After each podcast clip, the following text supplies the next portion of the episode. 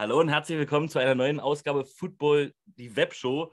Ich bin Hendrik, neben mir sitzt der Phil, daneben sitzt der Head of Facebook äh, European League of Football Infogruppe. Stefan, grüß dich. Ja, hi. und wir haben ähm, Malte Scholz, äh, den Hauptreferee, äh, zu Gast. Und jetzt wird es kompliziert. Kurt Paulus ist der Head of Officiating. Ich hoffe, ich habe es richtig ausgesprochen. Grüßt euch die Hand. Hallo, guten Abend. Guten Abend. Den äh, Malte hatten wir ja schon einmal zu Gast, deswegen würde ich Kurt ganz kurz äh, bitten. Kurt, kannst du dich mal ganz kurz vorstellen, wer bist du eigentlich?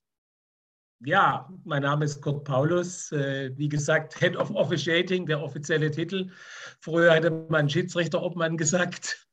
Äh, aber da wir ja eine internationale Liga sind, muss man das natürlich entsprechend anpassen. Okay, und was bedeutet das? Was sind deine Aufgaben? Zum einen ähm, die Einteilung der einzelnen Crews für die Spiele, zum anderen äh, zusammen mit äh, Malte und meinem zweiten Deputy Damien äh, die gesamte Rosterplanung und, und äh, Zusammensetzung und äh, das Rekrutierung der Kollegen und Kolleginnen. Also es kommt da einiges zusammen. Wir haben diese Saison gut 90 äh, Kolleginnen und Kollegen aus 16 Ländern im Einsatz in der ELF. Sehr gut. Gleich eine Frage ich, vorweggenommen. Phil. Sag dann will ich gleich mal die erste Frage reinhauen, denn äh, das ist ja jetzt schon ein, ein Amt, was äh, richtig Verantwortung mit sich bringt. Und äh, wie kommt man denn zu so, einem, zu so einer Stellung? Also, was ist da der, der Werdegang, bis man so eine äh, Position erreicht? gut, Werdegang ist gut. Äh, ich habe, äh, also ich bin seit vielen Jahren im Football aktiv. Ich war früher schon äh, Vorsitzender der Stuttgart Scorpions in der GFL äh, in den Nullerjahren und ähm, ich war auch aktiver Schiedsrichter und äh, ich habe äh, unter anderem auch mit Olaf Nordwig äh, mich um äh, GFL Radio und GFL TV gekümmert in den äh, Anfangsjahren. Also das, ähm, ich habe schon einen relativ breiten Hintergrund im Football und äh, war allerdings die letzten Jahre etwas draußen, war nur noch als Fan aktiv. Meine aktive Schiedsrichterkarriere habe ich 2014 beendet und ähm, habe dann allerdings Ende 2020 von dem Projekt European League of Football gelesen und äh, dachte mir, naja, da könnte ich mal wieder meine Wochenenden sinnvoll verplanen. und habe dann einfach äh, Commissioner Patrick Esume angeschrieben und ähm, habe ihn ge gefragt, äh, weil das äh, ist einfach auch äh, schon ein bisschen ein Hobby von mir gewesen in den letzten Jahren, die Schiedsrichterei. War nur passiv, aber immerhin. Äh, und habe ihn gefragt, ob er denn noch jemand sucht, äh, der sich um die Schiedsrichter in der ELF kümmert. Und äh, da kam also tatsächlich Angebot und Nachfrage perfekt zusammen. Und, das ist ja geil. so bin ich zu diesem Amt gekommen letztendlich. Cool. Und einer der ersten, die ich dabei rekrutiert habe, war Malte. Und eins noch, bevor wir zu Malte über, übergehen. Ähm, du warst ja auch schon bei Stefan mal im Infogruppentalk und Stefan hat eine brennende Frage an dich, äh, die sich bis heute noch nicht geklärt hat. Stefan. Ja, direkt vorneweg. Ich wollte das ganz hinten nochmal anfragen. Ähm, wir hatten über Regelwerk gesprochen. Du hattest gesagt, sowas wird es äh, irgendwie für die Fans lesbar geben. Ja. Wird es das tatsächlich noch kommen vor der Saison oder irgendwann? Also von, unserer, von unserer Seite ist alles äh, vorbereitet. Äh, wir erwarten eigentlich nur noch darauf, dass äh, die Liga das äh, Regelwerk auf der Homepage oder wo auch immer in den sozialen Medien zur Verfügung stellt. Also von unserer Seite kein Thema. Alles Super. vorbereitet. Sehr schön, das freut mich, weil da auch immer mal wieder nachgefragt wird. Und ich habe heute gesehen, es haben sich eher auf der Homepage so ein paar Sachen äh, wohl geändert. Ähm, es wurden neue Funktionen hinzugefügt. Also vielleicht ist das ja dann ein Teil davon, dass das dann auch die Tage mal da auftaucht. Wäre auf jeden Fall sehr, sehr schön. Genau, unter anderem gibt es da die Suchfunktion. Und wenn man die Suchfunktion eingibt, findet man vielleicht auch Malte Scholz. Und wenn nicht, fragen wir jetzt hier, Malte, was hat sich denn verändert im Regelwerk von der letzten Saison zur aktuellen Saison?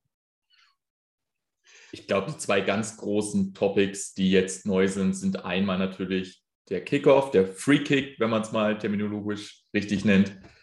Ähm, auf der einen Seite und auf der anderen Seite ist ganz groß Instant Replay dazugekommen. Für mich auch ein wesentlicher Schritt, den haben wir bereits in der NFL gesehen, den haben wir genauso übernommen, ist, dass wir tiefe Blocks weiter eingeschränkt haben und eigentlich nur noch untechnisch gesprochen in der Line tiefe Blocks möglich sind in diesem Bereich Tight End zu Tight End und fünf Yards jeweils von der Line nach vorne und nach hinten. Ähm, und nur noch in diesem Bereich darf man tief blocken. Ähm, ich glaube, das ist auch noch eine wesentlich neue Änderung, die wir bereits in der NFL gesehen haben und die wir jetzt eben auch mit übernommen haben. Und zusätzlich gibt es eben viele kleinere weitere Änderungen, die dann unterschiedliche Auswirkungen haben. Aber ich glaube, das sind so die zwei großen und noch ein weiteres wesentliches Merkmal dessen man kann ja sagen, ähm, ihr habt jetzt ein bisschen von der XFL, ein bisschen vom College, also mit der Overtime und NFL-Regeln. Also sind das jetzt mittlerweile eigentlich komplett ein ELF-Regelwerk und hat gar nichts mehr mit anderen Regelwerken zu tun? Natürlich haben wir ein ganz eigenes Regelwerk in dem Sinne, ähm, das sich aus drei Elementen eben zusammensetzt, wie du das schon gesagt hast. Einmal aus dem College-Bereich, was die Overtime angeht, Einmal mit der Änderung ihm aus der XFL, was den Freekick angeht. Aber im Übrigen möchten wir, und das ist auch unser Ziel, dann an dem NFL-Regelwerk festhalten, einfach auch aus dem schönen Vorteil heraus, dass wir eine Kooperation mit einigen Schiedsrichtern aus den Staaten haben, die uns helfen, das Regelwerk richtig zu verstehen, anzuwenden. Für uns betrachten wir es aber trotzdem immer noch als eigenes Regelwerk. Und ein Regelwerk kann man immer interpretieren, sodass wir uns die Hilfe holen aber am Schluss auch eine eigene Entscheidung treffen und die auch zu den Teams kommunizieren, wie wir nun mal das Regelwerk interpretieren wollen, wenn es eben wirklich Auslegungsmöglichkeiten gibt und mehrere davon in Betracht kommen. Das wäre jetzt meine Frage gewesen, weil es kann ja auch mal in Zukunft passieren, dass es zu einem Konflikt kommt, was jetzt, wenn jetzt die NFL zum Beispiel irgendeine äh, eine Regel ändert, dass jetzt, nehmen wir mal das, das Tiefblocken als Beispiel, ich, äh, wird, wahrscheinlich nicht wird wahrscheinlich nicht passieren, aber nur mal so als Beispiel, wenn die NFL jetzt sagt, okay, äh, Tiefblocken ist ab jetzt wieder vollkommen in Ordnung, ähm, dann müsstet ihr das theoretisch dann auch wieder ändern. Wäre das dann ein Konflikt oder äh, sagt ihr dann, nee, wir setzen das so durch, Safety First und so weiter? Wir haben ja Prozesse. Also Damien, ja, okay. ähm, den Coach schon erwähnt hat, ist bei uns verantwortlich, um all das zu überwachen und zusammenzutragen. Und dann treffen wir uns erstmal und machen uns Gedanken. Das geht dann über Kurt in den entsprechenden Prozessen weiter. Das geht an die Liga. Dann wird diese Entscheidung dort weiter geprüft. Und dann ist das ein Dialog, was wir genau wollen. Und das erarbeiten wir dann. Wie beispielsweise, dass der Commissioner eben sagt, dass er sich schon wünschen würde, dass wir ihm andere Free-Kick-Regeln haben zur Sicherheit der Spieler. Ja. Und dann arbeiten wir Hand in Hand gemeinsam zusammen und bis wir eine Lösung haben, mit der wir alle glauben, ein Optimum erreicht zu haben. Ja. Jedenfalls, bis wir es jetzt wieder evaluieren und dann uns fragen, müssen wir nicht etwas anpassen. Und natürlich gucken wir uns aber jede Regeländerung in der NFL an und probieren, soweit sie natürlich Sinn ergeben, sie zu übernehmen. Da muss man natürlich wissen, dass eine Regeländerung in der NFL auf umfassende Daten beruht. Also die erheben Verletzungsstatistiken, mhm. die haben unglaublich viele Profis von Psychologen bis Statistiker am Werk und darüber auch natürlich eine fundamentale Basis, was die Coaches dann bewegt, eben Vorschlag, Vorschläge zur Regeländerung auch mit auszuarbeiten. Ähm, wenn da natürlich eine Regeländerung von so vielen schlauen Leuten zustande kommt, dann gehen wir natürlich schon prinzipiell davon aus, dass das schon Sinn ergibt. Natürlich prüfen wir es noch einmal. Mhm. Aber auch da muss man sagen, ist jetzt nicht so, dass wir dann einfach sagen, äh, die wissenschaftlichen Erkenntnisse in der NFL werfen wir einfach in die Tonne. Also das machen wir definitiv nicht. Ja, das ist auch eine ganz spannende Frage. Du hast auch schon gesagt, oder äh, Kurt hat gesagt, ihr habt jetzt auch schon neue Schiedsrichter. Klar, es sind mehr Spieler, also braucht man auch mehr Schiedsrichter. Ähm, ihr hattet ja wahrscheinlich auch Seminare, um denen die Regeln beizubringen. Ähm, wie prüft ihr jetzt eigentlich in der Praxis, äh, ob sie das äh, gut umgesetzt haben? Kann man das vor der Saison machen, bei den Scrimmages zum Beispiel? War da jemand vor Ort und hat geguckt, okay, die haben das schon gut umgesetzt oder wie funktioniert das? Jetzt sind wir natürlich im engsten Bereich, für den ich verantwortlich tatsächlich bin, für die Ausbildung. Das beginnt natürlich schon wesentlich früher. Das beginnt, dass wir angefangen haben bereits im Januar mit Regelkursen für die Neuen. Das, dann ist der Roster mit eingestiegen, dann haben wir die Regelkurse intensiviert. Und da ist natürlich auch Teil dessen, über die Regeländerungen zu reden, zu diskutieren, sie zu verstehen. Nebenbei gab es für den Roster bereits letztes Jahr Regeltests zur Vorbereitung. Die haben wir dann fortgeführt. Dann hatten wir jetzt vor ein paar Wochen unseren Lehrgang live in Hamburg, wo wir alle zusammengebracht haben und nochmal getestet haben in der Theorie, einen Sporttest gemacht haben und auch erneut Videos geguckt haben. Und dann sprechen wir darüber, dass wir auch viel dann über die Mechanics reden. Wie wollen wir uns auf dem Feld bewegen? Wie begeben wir uns denn überhaupt in eine sinnvolle Position, um eine Situation ja, in weniger eigentlich als eine halben Sekunde wirklich einschätzen, bewerten zu können? Da ist sehr, sehr wichtig, wo ist mein Standpunkt, von welchem Winkel gucke ich auf die Situation, wie positioniere ich mich, wie verhalte ich mich auch, damit ich überhaupt in der Lage bin, eine Situation richtig wahrnehmen zu können. Mhm dazu, dass wir jetzt eben auch diese Combined äh, Practices nutzen, um zu üben. Und darum gucken wir uns auch natürlich die Videos an, die dabei entstehen, haben eigenes Department, was sich nur darum kümmert, Videos anzuschauen und zu bewerten, ob wir das richtig gemacht haben oder nicht. Und all diese Informationen sammeln wir dann wieder und bewerten dann natürlich zusammen über Kurt, wo in der Ausbildung müssen wir jetzt nochmal nachjustieren. Und das ist ein ständiger Dialog, wo jeder individuelles Feedback bekommt, wir ein generelles Feedback haben und so bekommen die Neuen die Chance, in diesen Roster reinzuwachsen und aber auch die Alten besser zu werden, die Veteranen besser zu werden. Und so probieren wir stetig das Niveau zu erhöhen, was wir auf dem Feld bringen. Übrigens ist es auch ein Prozess, der über die Saison hinweg natürlich fortgeführt mhm. wird. Stefan. Wir hatten ja in der Vorbereitung jetzt äh, sehr viele Scrimmages bei den einzelnen Teams und äh, da waren natürlich insbesondere die neuen Kollegen alle im Einsatz, sodass wir einfach auch direkt äh, reagieren äh, konnten, wenn man gesehen hat, da ist noch nicht so was äh, oder da ist der Stand noch nicht der, den wir haben wollen. Und äh, bei den Scrimmages ist äh, entweder Malte vor Ort gewesen oder Damien oder ich oder andere Leute eben aus äh, der ähm, Educational Training Abteilung und äh, beobachten dann die Leute, schauen sich hinterher die Videos nochmal an und dann äh, gibt es eben entsprechende Zoom-Konferenzen wieder, nicht nur was die Regeln angeht, sondern eben auch dann, was äh, die Mechanics angeht, äh, wenn die Videos dann gesichtet werden.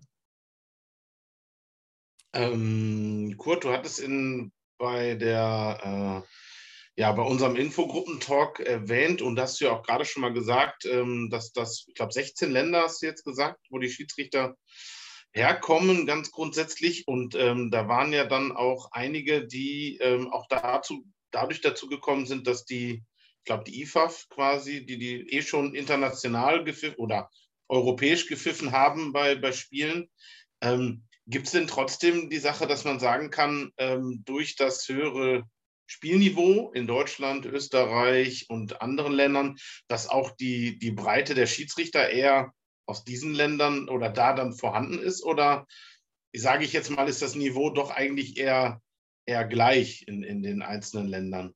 Nein, definitiv nicht. Das hängt natürlich auch schon äh, sehr stark mit dem Niveau des American Football in den jeweiligen Ländern zusammen. Und äh, das haben wir eben auch äh, jetzt in der Vorbereitung durchaus gespürt, dass in der Tat natürlich Kollegen, die in, in Deutschland jahrelange GFL-Erfahrung haben, dass die natürlich mit dem Gamespeed eher zurechtkommen als äh, jemand, der bisher nur, um als Beispiel zu nennen, in Italien in der zweiten Liga aktiv war. Ja?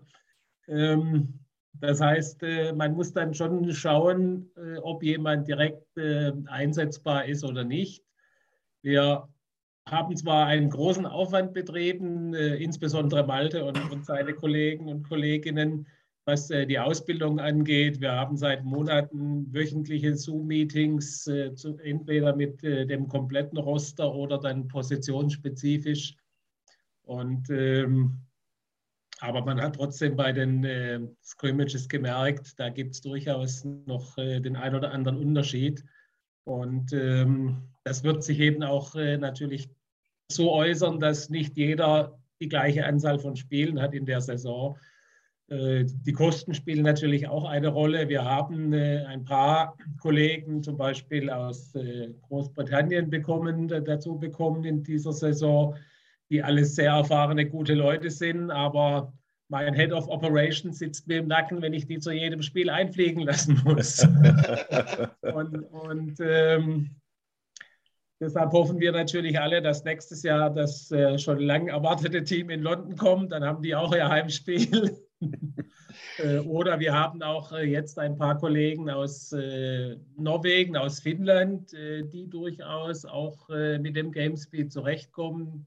Gerade weiß man ja, Finnland ist ja schon seit Jahrzehnten eigentlich durchaus mit das Top-Niveau in Europa, was American Football angeht. Und aber auch da spielen natürlich die Kosten wiederum eine Rolle und Grundsätzlich ist es nach wie vor so, wie es letzte Saison auch schon war. Die meisten Kollegen kommen natürlich aus Deutschland, da hier ja auch die meisten Teams beheimatet sind. Und, ähm, aber ansonsten hat sich gezeigt, dass äh, wir jetzt tatsächlich ähm, wirklich, äh, was äh, die Schiedsrichter angeht, schon jetzt eine European League äh, sind. Denn ähm, wir haben eben auch sehr viele Länder vertreten, die noch kein Team in, in der ELF haben. Äh, und wir freuen uns zum Beispiel, dass wir eben auch Kollegen in der Türkei haben. Und ähm, wobei auch da muss man sagen, ist das Niveau nicht so gewesen wie in Deutschland oder Österreich, ganz klar. Aber ähm, wie gesagt, der Head of Operations freut sich, wenn ich zwei oder drei Kollegen aus Istanbul oder Izmir dort im Einsatz habe, die kosten dann wesentlich weniger am Spieltag, um die zum Spiel nach Istanbul zu bringen, als jemand aus äh, Stuttgart oder München oder Hamburg oder Hannover. Wobei man da auch einfach wirklich sagen muss, dennoch haben die die Qualität, dort auf dem Feld zu stehen. Also das ist jetzt nicht so, dass wir aus der Not heraus schlechte Schiedsrichter aufstellen. Das sicher nicht, sondern ähm, natürlich gibt es auch innerhalb eines Rosters von 90 Menschen ein Leistungsgefälle. Das ist da. Aber es gibt auch viele positive Überraschungen, finde ich. Also ich glaube nicht, dass sich viele Länder da verstecken müssen, auch vor dem Niveau der Schiedsrichter, jedenfalls in den, in den Top-Niveaus der Schiedsrichter, die sie haben, die bei uns mitwirken. Also auch da gibt es wirklich Leute, wo ich unfassbar überrascht bin, wo ich auch glaube, äh, die hätten überhaupt gar kein Problem, wenn wir die jetzt sofort aufs Feld stellen würden. Ähm, das bin ich von überzeugt, dass das genau funktionieren wird. Das haben sie auch schon bewiesen. Ja, vor allen Dingen merkt man auch, dass die Leute hoch motiviert sind ja. und äh, sich wirklich auch freuen auf äh, Football auf höchstem Niveau in Europa. Ja. Da habe ich gleich mal zwei Fragen. Ähm, Kurt, du setzt ja die Leute ein. Also du sagst, wo die Leute äh, ähm, ähm, pfeifen werden in dem Fall. Ähm, meine Frage ist, äh, aus dem Fußball kennt man so, äh, dass die Deutschen zum Beispiel keine deutschen Spiele pfeifen. Das kann man äh, in der European League of Football wahrscheinlich nicht machen, weil es Kostengründe hat. Ähm, oder, ähm, also ist das so, dass die Deutschen meistens in Deutschland pfeifen werden oder werden die auch zu auswärtigen Spielen gehen? Und die zweite Frage, die rücke ich gleich noch mit dran. Warum entscheidet man sich für Schiedsrichter in Finnland, wenn die Reisekosten noch zu hoch sind? Äh, gibt es denn keine weiteren in Deutschland und Umgebung, sage ich mal? Gut, prinzipiell sind wir natürlich schon daran interessiert, dass wir die besten Schiedsrichter in Europa im Einsatz haben. Und äh, wenn wir das Gefühl haben, äh, das ist einer davon und äh, tatsächlich haben wir das Gefühl, äh, dann ähm, sind wir natürlich daran interessiert, äh, die Kollegen dann auch im Roster zu haben. Und ähm, wenn ich jetzt äh, zum Beispiel einen Schiedsrichter nach Wien schicke, dann macht es wirklich äh, keinen großen Unterschied, ob der von äh, Hamburg oder von äh, Düsseldorf oder von Frankfurt nach Wien fliegt oder von Helsinki oder von Oslo. Ja. Das sind dann vielleicht noch 30, 40 Euro Unterschied, aber wie sagt man so schön, das macht den Kohl auch nicht fett. Und ähm, was äh, die Nationalitäten angeht. Äh, wir versuchen eigentlich immer äh, zu mischen, äh, aber wir müssen halt eben auch immer die Kosten im Blick haben. Und es ist tatsächlich so, dass äh, bei Spielen in Rotschwach zum Beispiel sind vorwiegend polnische Kollegen im Einsatz oder eben auch tschechische Kollegen. Ähm, bei Spielen in, in Deutschland, vor allen Dingen natürlich, wenn es äh, um ein innerdeutsches Duell geht, äh, dann kann man natürlich auch mit einer rein deutschen Crew arbeiten. Das ist ja auch kein Thema. Ähm, man kennt ja etwas die Rivalität zwischen Deutschland und Österreich.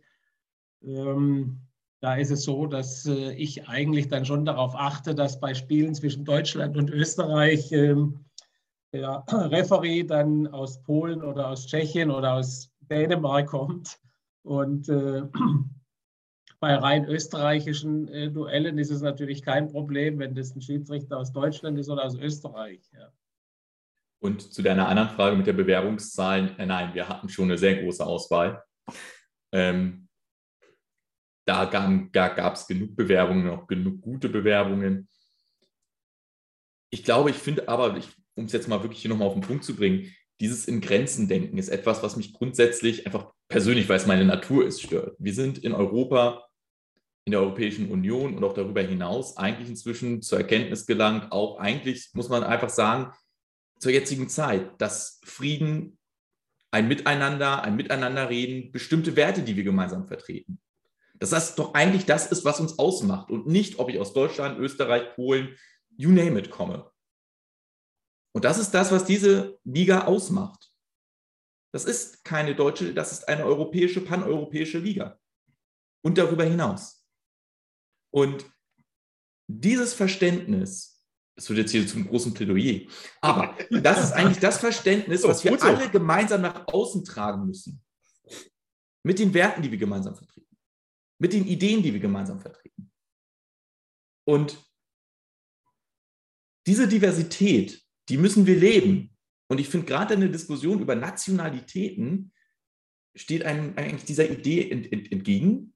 Und natürlich muss man trotzdem darauf Rücksicht nehmen, weil es immer irgendwo so einen bösen Anschein bei einigen Leuten weckt, weswegen man darauf Rücksicht nehmen muss. Aber eigentlich geht es doch darum, dass wir Grenzen überwinden, dass wir zusammenarbeiten und dass es egal ist, woher ich komme, wenn ich die Leistung bringe. Und das ist jedenfalls ganz tief in meiner DNA und ich glaube auch in Kurz DNA und in der der Liga. Diese Erkenntnis für Diversität einzutreten. Egal wo. Absolut. Sehr gut. Sehr gut.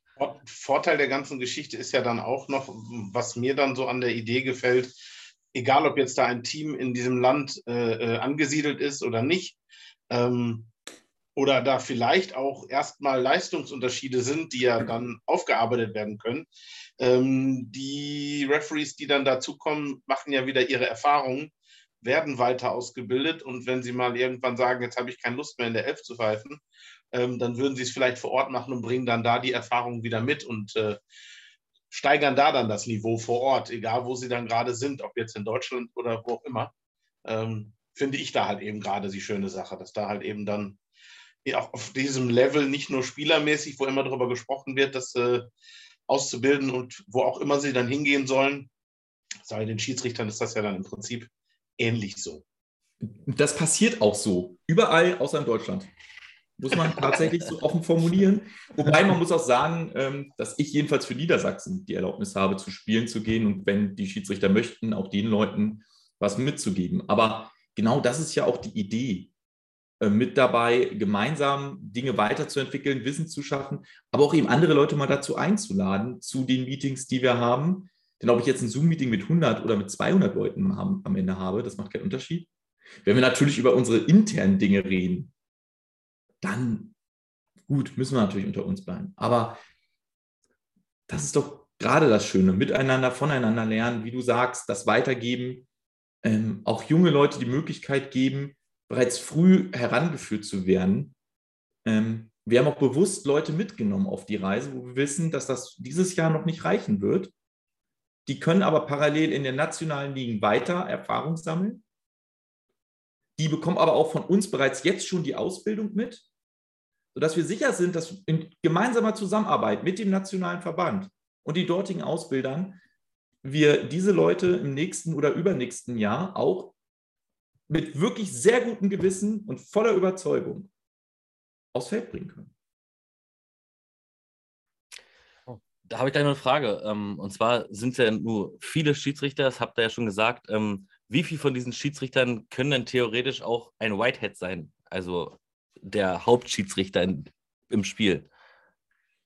Gut, die Gruppe ist äh, in der Tat schon festgelegt. Wir haben für diese Saison zehn potenzielle Hauptschiedsrichter und ähm, so dass wir hoffentlich sicherstellen, dass bei jedem Spiel einer dabei ist. Was man dazu einfach sagen muss, ist auch, jeder spezialisiert sich auf seine Position. Und wenn ich erstmal von den Positionsgruppen gucke, muss ich sagen, ist Referee aus meiner Sicht nicht die schwerste Position. Und das gebe ich auch gerne und ganz offen zu. Wir haben die Herausforderung, dass wir uns dann irgendwann vor so eine Kamera stellen müssen. Ich mich noch viel zu viel bewegt habe, das wird dieses Jahr weniger und dass wir auch an so Soft Skills daneben arbeiten müssen, wie führe ich eine Crew? Wie koordiniere ich das Donnerstag-Video-Meeting? Wie spreche ich mit Coaches? Wie hole ich Informationen an? Wie repräsentiere ich auch die Liga? All das ist natürlich, was als Add-on hinzukommt. Aber würde ich mich tief stellen wollen? Also ich habe es ausprobiert bei einem Scrimmage und dann kamen so alte Habits zurück, weil ich einfach die Preseason nicht genutzt habe, mich auf diese Position vorzubereiten, meine Routinen aufzubrechen. Ähm, und neue Routinen zu schaffen. Also ich glaube, jeder spezialisiert sich auf seine Position und jeder ist auch dann wirklich gut auf seiner Position dadurch. Deswegen ist auch, stell mich an die Linie und ich glaube, ich möchte nicht mein Grading dann sehen, was ich bekomme für ein Spiel. Also wirklich auch ganz großes Lob an den Leuten, die sich auf die anderen Positionen spezialisieren. Das, das Add-on ist, glaube ich, eher das Repräsentative und die Verantwortung, die wir übertragen. Und in der Tat, das ist das, wo man dann natürlich guckt nach Erfahrung, nach, nach den entsprechenden Skills, die man sucht dafür. Ja. Und nicht zu vergessen, wir erwarten natürlich auch von den Referees äh, durchaus äh, eine umfassende Regelkenntnis. sie sollten schon wissen, wovon sie sprechen, wenn sie Richtung Kamera eine Entscheidung äh, verlautbaren. Und dann stellst du mich auf? Ja, deshalb. Ah. Habt ihr noch eine Frage, Jungs? Das ja, ich würde in der Tat gerne noch eine Frage stellen. Und zwar, also äh, ich gehe mal davon aus, dass äh, sich dann sehr viele äh, internationale Freunde dafür beworben haben, bei euch als Referee tätig zu sein. Wie macht man dann äh, da diese erste Auslese? Weil ich glaube ja nicht, dass du einfach mal alle briefst, äh, so grundsätzlich. Aber du musst ja schon erstmal gucken, mhm. ja, hier der ist äh, potenziell dafür geeignet, der jetzt eher weniger. Das ist jetzt noch nicht mal ein Kritikpunkt, aber äh, so, ein, so ein gewisses, so ein gewisse Grundvoraussetzungsdenken muss ja schon da sein, um mal so die erste Auslese zu machen. Und, und wenn, nein, vielleicht, wenn es eine Zahl gibt, von wie viel in etwa sprechen wir denn da? Weil ich glaube, gehört zu haben, dass es sehr viele Anfragen gab. Gerade für die. Ursprünglich äh, knapp 140 äh, Leute für diese Saison und äh, wir haben ja schon äh, Anfang des Jahres äh, erste Regelvortests gemacht und ähm, einfach um festzustellen, wer hat sich überhaupt schon mit den Regeln der ELF äh, befasst entsprechend. Und äh, wir haben entsprechend äh, äh, Zoom-Meetings abgehalten und dann eben Online-Tests über unsere eigene Homepage. Und da kann man schon relativ feststellen, ob jemand überhaupt äh, sich ausreichend mit den Regeln beschäftigt hat. Und wir haben da in der Tat schon äh, den einen oder anderen natürlich dann gesagt, äh, du darfst dich gerne wieder bewerben nächstes ja. Jahr, aber dann bitte mit entsprechend besserer Vorbereitung. Und äh, ein anderer Punkt war natürlich auch, dass wir gesagt haben, mindestens äh, sechs Jahre Erfahrung auf dem Feld als American Football Schiedsrichter solltest du mitbringen, um überhaupt daran zu denken, in der ELF aktiv zu werden. Okay. Das ist, äh, ist einfach Voraussetzung. Man äh, sollte schon eine gewisse Erfahrung mitbringen und äh, um auf diesem Niveau dann tatsächlich äh, als Schiedsrichter auf dem Feld zu stehen. Mhm. Also wie Kurt gesagt hat, was, was wir gemacht haben, ist, wir haben einfach ein Gitter genommen und ein, ein, dieses immer enger geschnürt. Es fing eben, wie gesagt, an mit den Grundvoraussetzungen. Da hatten wir noch viel, viel mehr Bewerbungen, wo wir auch wirklich einigen gesagt haben, das reicht auch nicht, auch in vielen ja. persönlichen Gesprächen, vielen Leuten gesagt haben, das reicht nicht. Dann gab es die ersten Schulungen mit allen neuen Bewerbern, diesen 140 waren es. Dann gab es einen Test, da haben dann auch nur noch 100 dran teilgenommen, den ersten Test. Ähm, und dann haben wir eben aus, aus all diesen einen, einen, ersten Roster zusammengestellt und dann eben über die Wochen hinweg das Ganze herausgefiltert, bis es dann eben noch einen weiteren Test gab bei dem Lehrgang. Und gab es denn, gab's man denn das, Sieb und man macht das Sieb immer dünner. Fällt mir jetzt gerade ganz spontan ein, gab es denn äh, schon eine, vielleicht eine komplette äh, Rev Crew, die sich äh, gemeldet hat, die gerne äh, zur ELF wechseln möchte oder äh, äh, ausprobieren, äh, sich beworben hat. Die gesagt hat, hier, wir machen das jetzt hier auch schon seit sechs Jahren auf äh, Kleinstliganiveau, haben jetzt uns mal gedacht, hier, wir machen mal so eine, Sammel, so eine Sammelbewerbung, nehmt uns alle, wir sind cool. Nein, also sowas gab es nicht. Das Schade. waren also tatsächlich immer Individuen, die sich beworben haben, keine komplette Crews. Schade. Wobei, es gab sowas in der Art. Natürlich hat Kurt Kontakt zu den Obmännern in den anderen, also zu den anderen Head of Officiatings in den anderen Ländern. Mhm. Und, und ähm, über die ist natürlich so, dass dann natürlich, wenn die das bewerben, sich schon kleinere Gruppen ähm, dann den Weg zu uns finden, wo wir den schönen Vorteil haben, dass wir da natürlich schon eine Vorselektion haben und Kurt natürlich wunderbare Informationen bereits über diese Leute erhält. Das also in die Richtung könnte es vielleicht ein wenig zutreffen. Oder Kurt, was meinst du? Ja, ich habe leider jetzt deinen ersten Halbsatz äh, nicht so. mitbekommen, da war die Verbindung schlecht. Ich sagte, dass du natürlich auch Infos über die Obmänner oder von den ja, Obmännern. Ja, natürlich, wir, wir sind äh, in Kontakt. Äh, zum einen sind sehr viele Obmänner aus äh, den Nachbarländern sind schon Teil der ELF. Äh, zum Beispiel ist Damien Schiedsrichter Obmann in, in Polen. Ähm, wir haben den, fast den kompletten Vorstand der BAFRA bei uns in der ELF, also der British American Football Referee Association. Äh, wir haben den äh, tschechischen Schiedsrichter-Obmann in der ELF. Wir haben den spanischen Schiedsrichter-Obmann in der ELF. Wir arbeiten mit dem türkischen Obmann zusammen. Also es, ist, äh, es gibt da schon sehr gute Kontakte in den einzelnen Ländern, außer in Deutschland. Äh, da sind die Kontakte leider nicht so gut.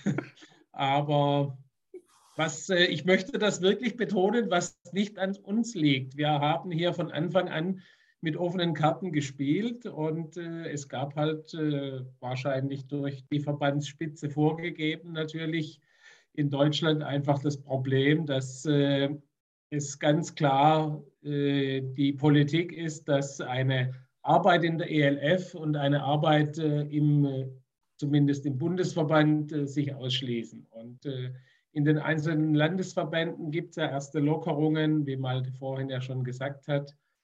Aber ansonsten ist es tatsächlich so, dass äh, zum Beispiel ein Einsatz in der GFL und ein Einsatz in der ELF sich ausschließen. Und ähm, das ist in Deutschland so, das ist in Norwegen so, in allen anderen europäischen Ländern scheint das kein Problem zu sein.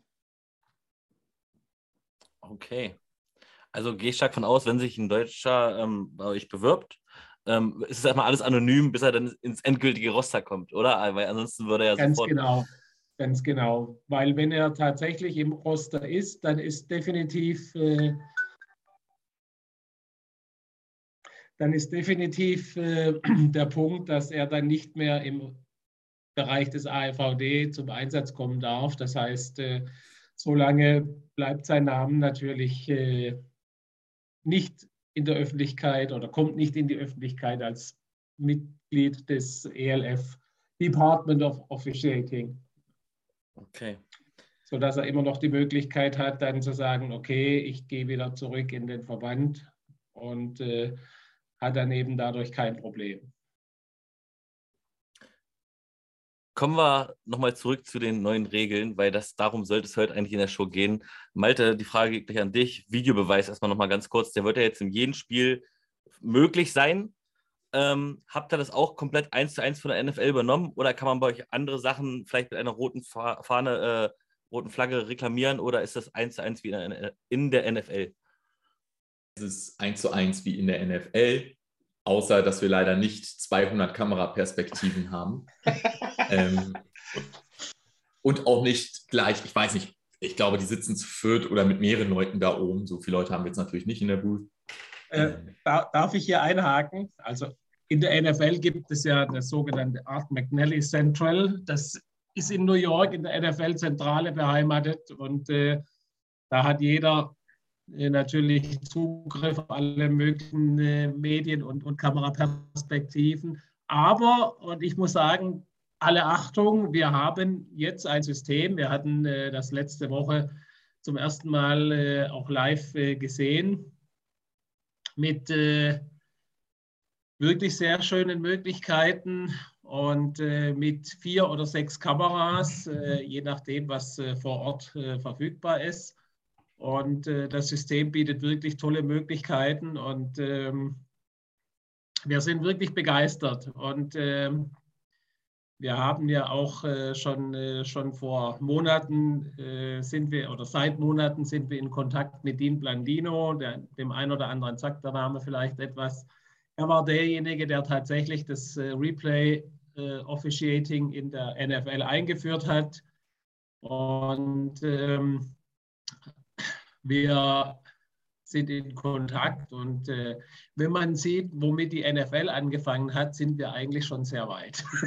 wir haben angefangen mit zwei Videorekordern ja, und äh, immer wenn sie was äh, wieder sich anschauen wollten, haben sie eben den einen gestoppt und zurückgespult und äh, sich das da angeschaut, während der andere weiterlief und äh, das im Wechsel. Ja. Also wir haben jetzt tatsächlich ein System mit leistungsfähigem PC vor Ort, wo eben der Feed von äh, vier oder sechs Kameras ankommt und wir haben über einen Controller die Möglichkeit, wirklich äh, während die Aufnahmen immer weiterlaufen, uns die einzelnen Kameraperspektiven anzuschauen und wirklich Frame für Frame uns anzuschauen von jeder dieser Kameras. Also es ist wirklich ähm, schon sehr beeindruckend, was wir hier in der ersten Saison von der Liga zur Verfügung gestellt bekommen.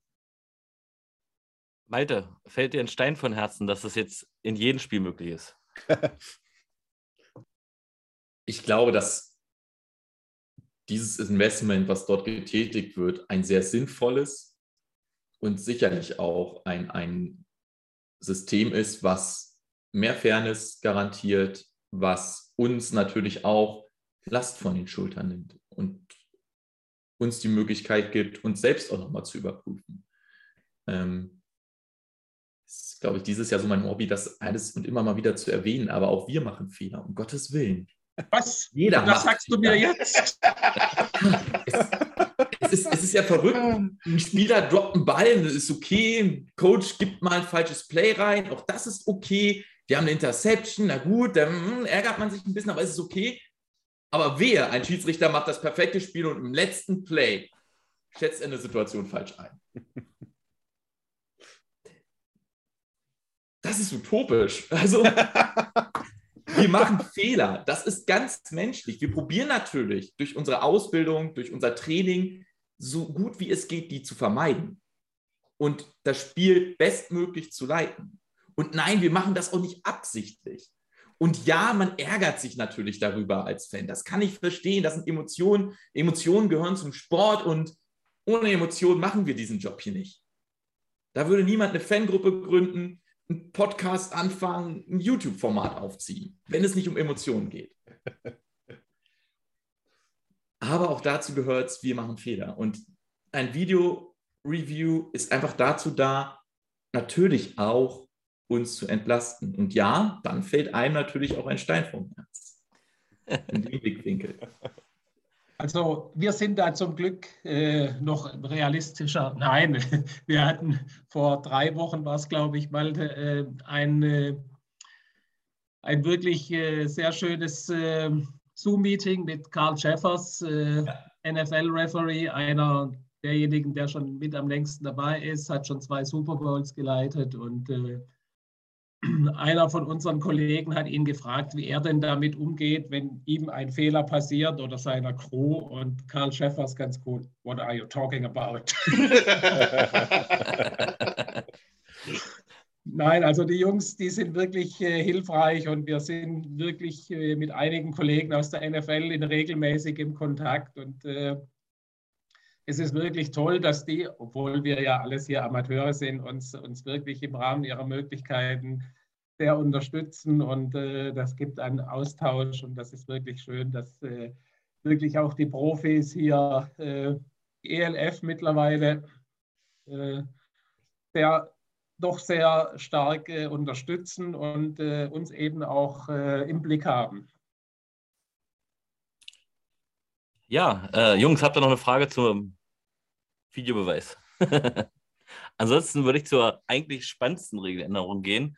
Ja, ähm, die Kick-Off-Rule. Ich kann sie jetzt gerne äh, einblenden, das werde ich auch tun. Und Malte erklärt uns dann nochmal ganz genau, was äh, sich geändert hat. Ich teile jetzt mal den Bildschirm, guckt euch das mal an und äh, ja, sag was dazu. Gerne. Also ich glaube, ich fange gar nicht an, was sich geändert hat, sondern es ist eine neue Art des Kickoffs, die wir haben. Und um was geht es hier? Es gibt keinen Unterschied mehr, ob wir einen Safety-Kick haben oder einen normalen Free-Kick. Wir kicken von der 30-Yard-Linie und sobald der Ball berührt wird innerhalb der 20-Yard-Linie und der Goal-Line, geht es los. Erst dann dürfen sich alle bewegen, wie wir es hier gesehen haben. Also wir haben den Kick, er wird berührt und dann gefangen im selben Moment, aber es geht um die erste Berührung und dann geht es los. Und dann gibt es allerdings Szenarien, die passieren können. Wir haben die Verpflichtung, dass grundsätzlich der Ball die 20-Yard-Linie überqueren muss. Tut er das nicht, ist das eine Strafe. Und wir haben zusätzliche Anreize geschaffen, dass der Ball auch in, diese, in diesen Bereich von der Goal-Line bis zur 20-Yard-Linie gesch äh, geschossen wird und dass wir einen Return haben, mhm. indem wir ein Major Touchback oder dem die XFL, die, von denen kommt es ja, ein Major Touchback eingeführt haben. Nämlich, wenn der Ball beispielsweise in die Endzone gekickt wird, dann geht es nämlich nicht an die 20 zurück, sondern an die 30.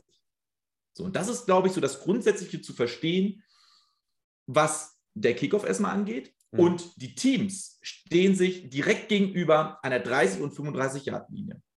Was haben wir damit also geschafft? Wir haben zum einen geschafft, dass sich das Verletzungsrisiko minimiert.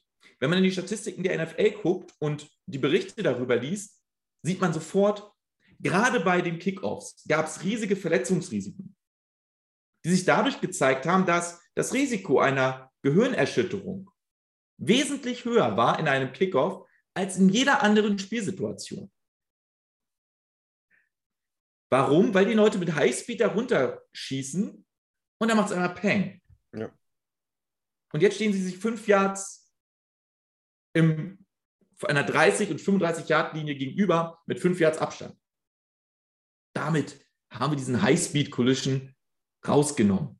Dass immer mal was passieren kann, weil wer stolpert, weil wer über wen anders stolpert, weil irgendwer in wen reingeblockt wird. Das haben wir in jedem Spielzug. Aber in diese High-Speed Collisions, die haben wir nicht mehr. Hm. So. Und zum Zweiten haben wir einen neuen Anreiz gesetzt, wie ich bereits gesagt habe, für mehr Returns oder setzen diese Regeln diesen Anreiz? Weil wenn ich, wie gesagt, probiere die Endzone zu schießen, dann geht es an die 30-Yard-Linie. Und dann will ich doch lieber einen Return und probiere den Ball an die 2-Yard-Linie zu schießen, denn berührt der Ball den Boden, dann hast du drei Sekunden Zeit, den Ball aufzuheben. Nach drei Sekunden startet der Spielzug oder mit der ersten legalen Berührung wieder. Aber wenn der Ball den Boden beispielsweise an der 2-Yard-Linie berührt und rollt dann in die Endzone und dann ins Aus, dann haben wir einen normalen Touchback an die 20-Yard-Linie. Also wir schaffen dadurch wirklich einen, wirklich einen Anreiz, den Ball zu fangen und zu returnen. Und sobald er ja den Ball fängt, haben wir eigentlich nichts anderes als eine Laufsituation in einem normalen Play.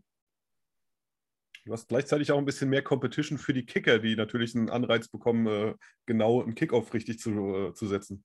Auch eine auch coole das. Sache. Und mhm. wir haben auch gesehen bei den Skirmishes, sie probieren den Ball zu platzieren. Sie haben ja. sich ausprobiert, mal ein bisschen kürzer, mal ein bisschen ja. länger zu schießen. um all die Varianten mal zu gucken, wie reagiert das äh, der Returner, wie reagieren die Blocker oder eben das, das angreifende und das kickende Team ähm, entsprechend. Und das fand ich schon sehr spannend zu sehen. Mhm. Und was wir noch sehen werden, ich glaube, wir haben noch nicht alles gesehen bei den Skirmishes, weil warum sollten sie uns die ganzen schönen Tricksachen zeigen? Man hat aber auch gesehen beim Scrimmage, dass doch, glaube ich, das eine, ein oder andere Team sich da schon mehr mit auseinandergesetzt hat, wie dann wieder andere Teams insgesamt. Also sicherlich haben die darüber gesprochen, aber ich glaube, dass da äh, schon Unterschiede zu sehen waren. Ähm, was an der, ähm, an der Seite des Spielfeldes äh, auffiel, dass dann direkt halt eben der ein oder andere Zuschauer, der da war, ähm, zum Beispiel die Situation ähm, erst äh, etwas überraschend fand, wenn der Returner den Ball fängt und den Fuß zum Beispiel dann in der Endzone hat, dass der Ball dann halt eben, ne, wie äh, als ob er in der Endzone aufkommt, äh, dann gilt. Ne? Also das ist dann, ja. Genau, und das, da waren dann zwei, drei Leute, die waren da am Rätseln, was das denn jetzt war und warum das denn jetzt abgepfiffen wird und, und ähnliches. Aber das war dann beim zweiten Mal, wie man es gesehen hat, dann doch äh, Genau. der Pass wurde vervollständigt in der Endzone und nach der Regel, ähm, also der Pass, Entschuldigung, nein, der Kick wurde gefangen und vervollständigt. Diese, dieser Fangprozess war vervollständigt in der Endzone. Das führt zu einem sogenannten Major Touchback.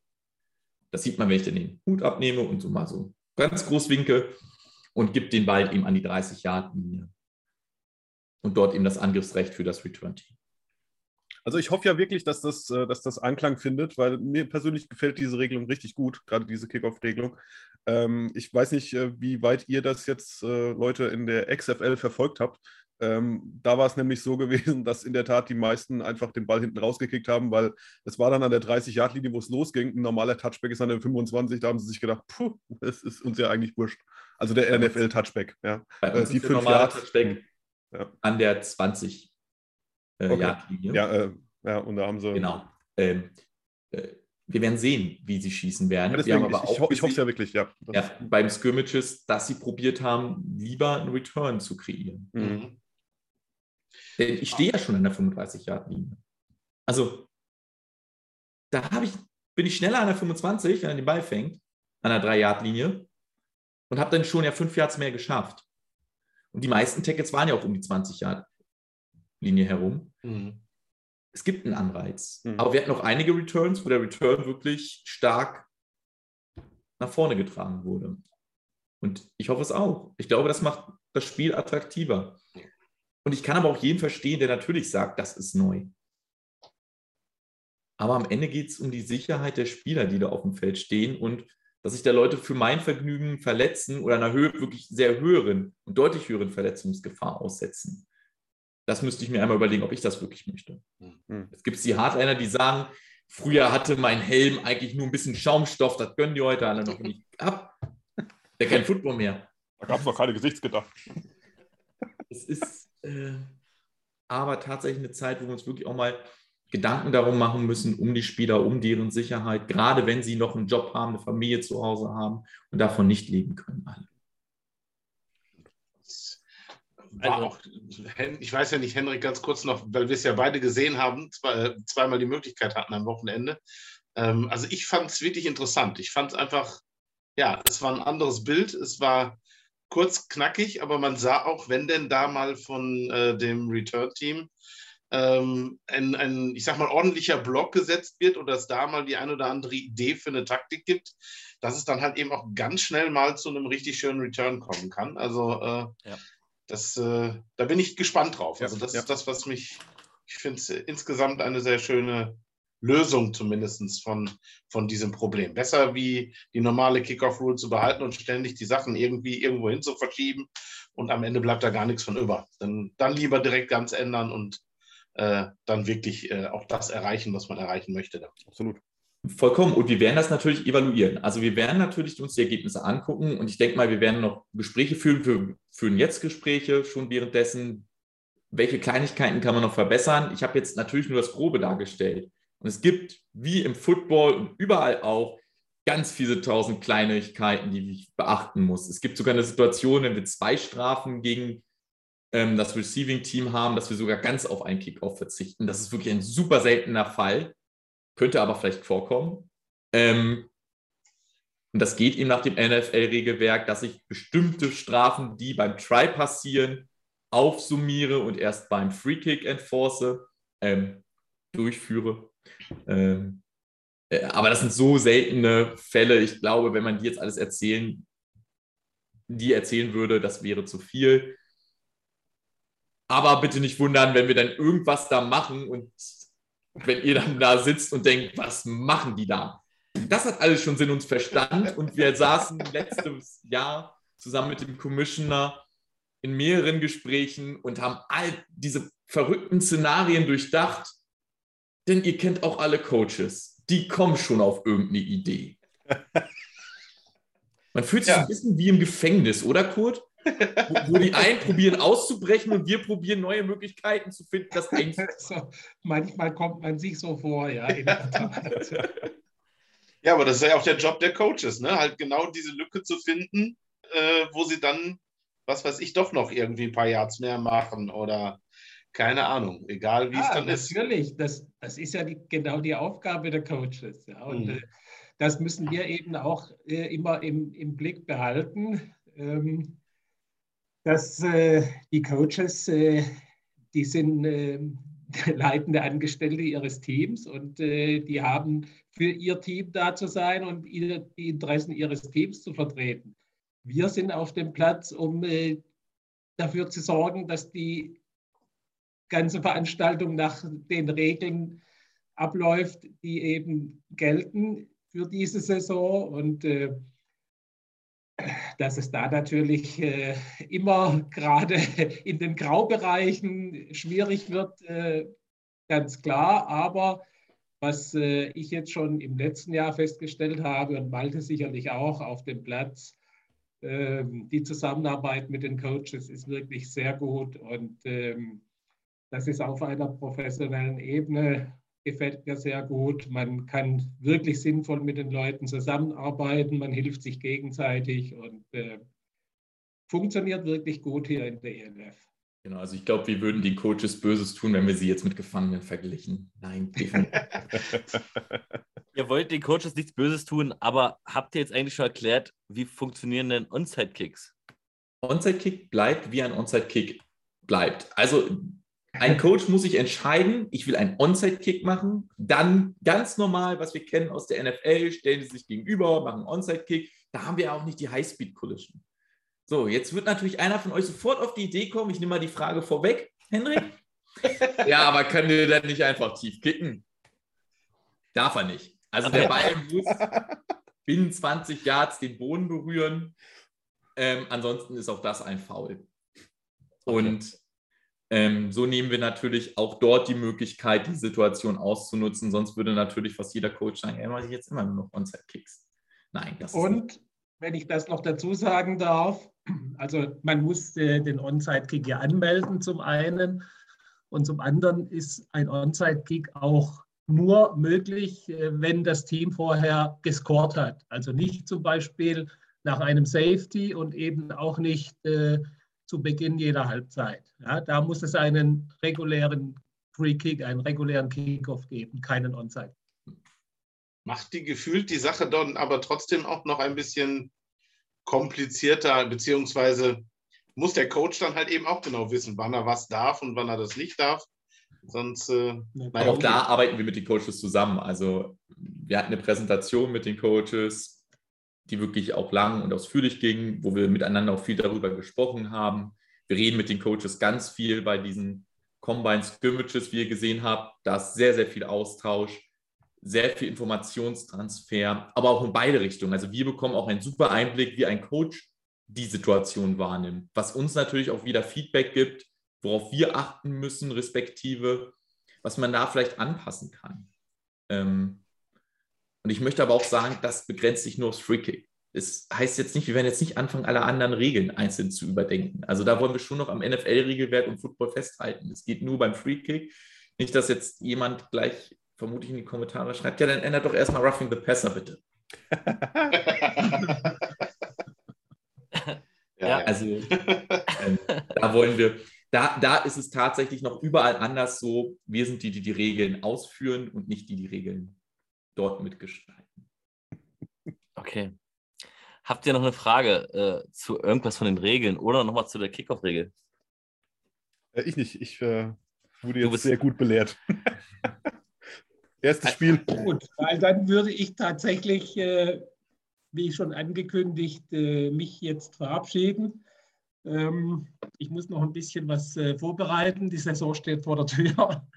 Und äh, bedanke mich aber äh, für die Möglichkeit, hier ein bisschen was zu erzählen. Und äh, wir sehen uns bestimmt äh, beim ein oder anderen Spiel mal. In diesem Sinne, bis die Tage.